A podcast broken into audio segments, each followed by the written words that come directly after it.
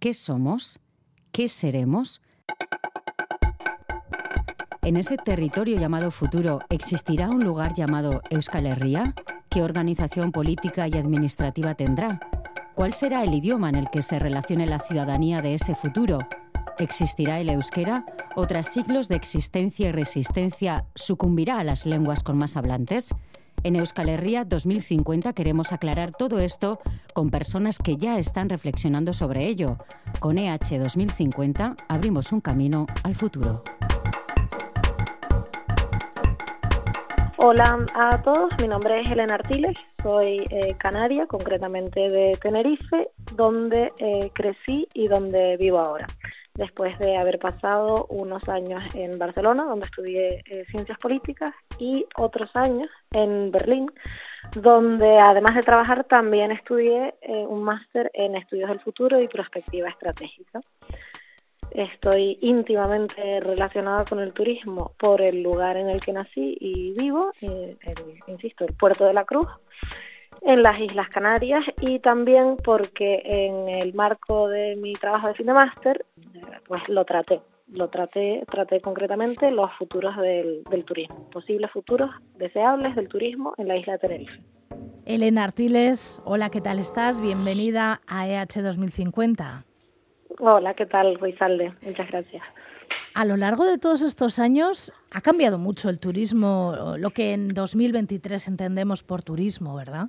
A lo largo de los años en los que ha existido el turismo, sí, ha cambiado, ha cambiado sustancialmente. El turismo se considera que empezó en el siglo XIX y era turismo pues un poco de balneario, turismo por salud. Se lo podían permitir evidentemente muy muy poquitas personas y había muy muy pocos destinos turísticos porque estaban ligados precisamente a esa oferta de salud, aguas termales, temperaturas buenas, eh, etcétera. Eh, el turismo ahora es, hay muchísimo turismo de cultura, muchísimo turismo de naturaleza y también hay muchísimo turismo de borrachera. Entonces, eh, sí, ha cambiado. ¿Y esto qué quiere decir? ¿Que en los próximos años es muy posible que también siga cambiando? Sí, es muy posible que, como todo, eh, siga cambiando, sobre todo también que cambien un poco nuestras actitudes frente al turismo como personas que lo reciben y también nuestras actitudes como, como propios turistas. ¿Tú crees que en el 2050 existirá el turismo? Sí, yo creo que en el 2050 eh, existirá el turismo. El 2050 parece una fecha muy alejada, pero en realidad es un horizonte temporal relativamente cercano. La pregunta un poco es cómo será ese turismo, y si ese turismo atenderá primordialmente, como lo ha venido haciendo ahora, a las necesidades del turista, o si también atenderá en su forma de manifestarse a las necesidades y los intereses de las personas y los lugares en los que se hace ese turismo. ¿Y tú que tienes estudios de futuro, qué piensas al respecto? Pues que dependerá mucho del lugar, del destino, por usar una palabra que detesto, pero que eh, en este caso pues creo que viene, viene un poco a cuento. Creo que ya hay lugares en los que se están haciendo cosas para que ese turismo sea mejor en términos de los intereses, las preocupaciones y las necesidades de los lugareños, digamos, de los locales. Por ejemplo, Barcelona. Eh, creo que como llegó a un punto de insostenibilidad total de sobreturismo, pues está eh, implementando medidas para luchar contra ello, medidas centradas en el usuario o en la usuaria, siendo esa usuaria eh, no el turista o la turista, sino precisamente las personas que viven en la ciudad y haciendo, por lo tanto, de Barcelona poco a poco una ciudad atractiva, visitable por esa atracción que produce, pero que esa atracción es diferente de la que les llevó al sobreturismo. Mm, creo que se pueden hacer cosas, creo que dependerá mucho de quién las haga y sobre todo de lo que se ponga en el centro. Y dentro de 27 años, eh, ¿qué condicionará la manera en la que nos movamos para eh, pasar nuestro tiempo libre en esos otros, otros lugares que queremos conocer? Yo creo que, bueno, por una parte, eh, puede que lo condicione lo que tenemos a mano no sé si, por ejemplo, se seguirá viajando de manera tan masiva porque no sé si la aviación será, eh, será tan barata, o sea, el volar será tan barato como es ahora. Puede que nos movamos menos. Entonces, yo creo que en general nos moveremos menos. Permaneceremos más un poquito en el lugar en el que estamos. O, alternativamente, pero que va un poco de la mano, también puede que nos movamos, pero durante más tiempo. Y por lo tanto, seamos turistas diferentes que permanecen en un lugar más tiempo. Ahora, por ejemplo, la, la palabra que, la etiqueta que se le pone es el nómada digital, pero creo que es un fenómeno que va a, la, de una persona que se traslada a un lugar por unos cuantos meses por un periodo más o menos prolongado de tiempo y que no solamente es turista, sino que también, o sea, que, que no solamente está de vacaciones pasando tiempo libre, sino que también está trabajando. Eso también te quería preguntar. Como turistas, ¿qué seremos?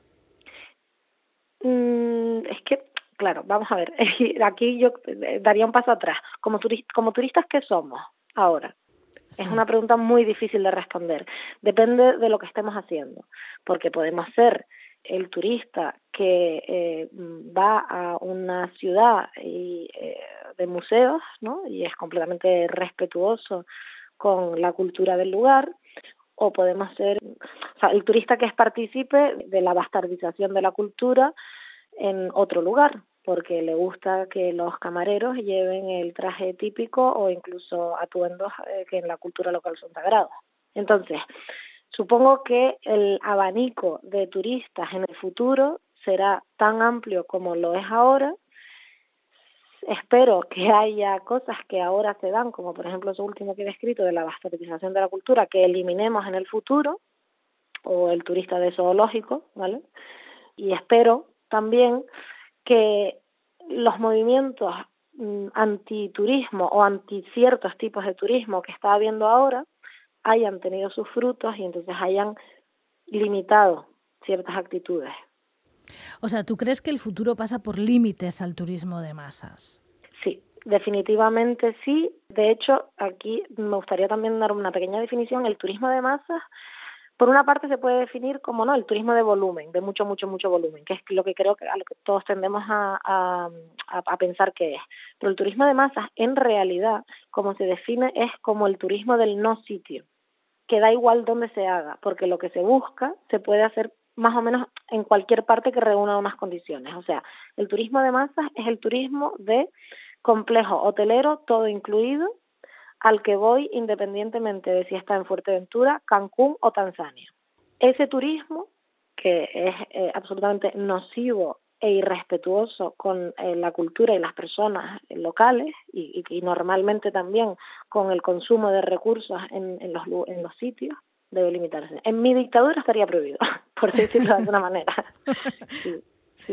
Y es cierto también que muchas ciudades y muchos lugares han construido pues infraestructuras pensando en ese turismo de masas que les va a visitar, pero es verdad que una vez que se van, todas esas infraestructuras quedan vacías y que incluso prácticamente no se utilizan. Eh, es una de, las esperanzas sí que tengo o de las visiones de futuro deseables que me hacen levantarme por las mañanas, que eh, son unas infraestructuras que tienen un potencial muy muy grande. Entonces, yo espero que se reutilicen. ¿Para qué?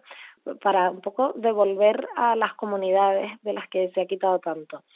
Pienso en un ejemplo muy muy concreto que es eh, que además está muy relacionado con bueno con la isla en la que vivo, pero que creo que es trasladable a muchos otros y es el del reto demográfico, ¿no? El envejecimiento de la población y también la redefinición de la familia, ¿no? Básicamente digo, vale, venga, en el futuro va a haber mucha gente mayor, probablemente más sana de la, o sea, más sana, ay, mi madre, pero bueno, con unas condiciones físicas un poquito mejores que lo que se considera vejez ahora, pero bueno, en fin, va a haber mucha gente mayor eh, y mucha gente mayor sola, entonces, ¿por qué no reutilizar eso que ahora mismo son hoteles o complejos turísticos fantásticos para hacer como pequeñas floridas, que es el geriátrico estadounidense, en muchas partes del mundo? ¿Y el cambio climático condicionará de alguna manera el turismo? Por supuesto. El cambio climático eh, lo condicionará todo Hay una cosa que se llama confort climático, bueno, los parámetros, ¿vale? En los cuales eh, nos movemos en temperatura se están disparando. Eso va a condicionar muchísimo el turismo, no solamente el turismo de masas, no solamente el turismo de, de sol y playa, el turismo de invierno o incluso el turismo de ciudades. O sea, una cosa es visitar Santiago de Compostela o, o San Sebastián con 25 o incluso 28 grados y otra cosa muy diferente, mucho más desagradable, es pretender hacerlo en 35, a 35 grados o con mucho, muchísimo, muchísimo frío. Esta es una parte, ¿no? La de las temperaturas. Pero luego también está el tema de, em, del transporte, precisamente.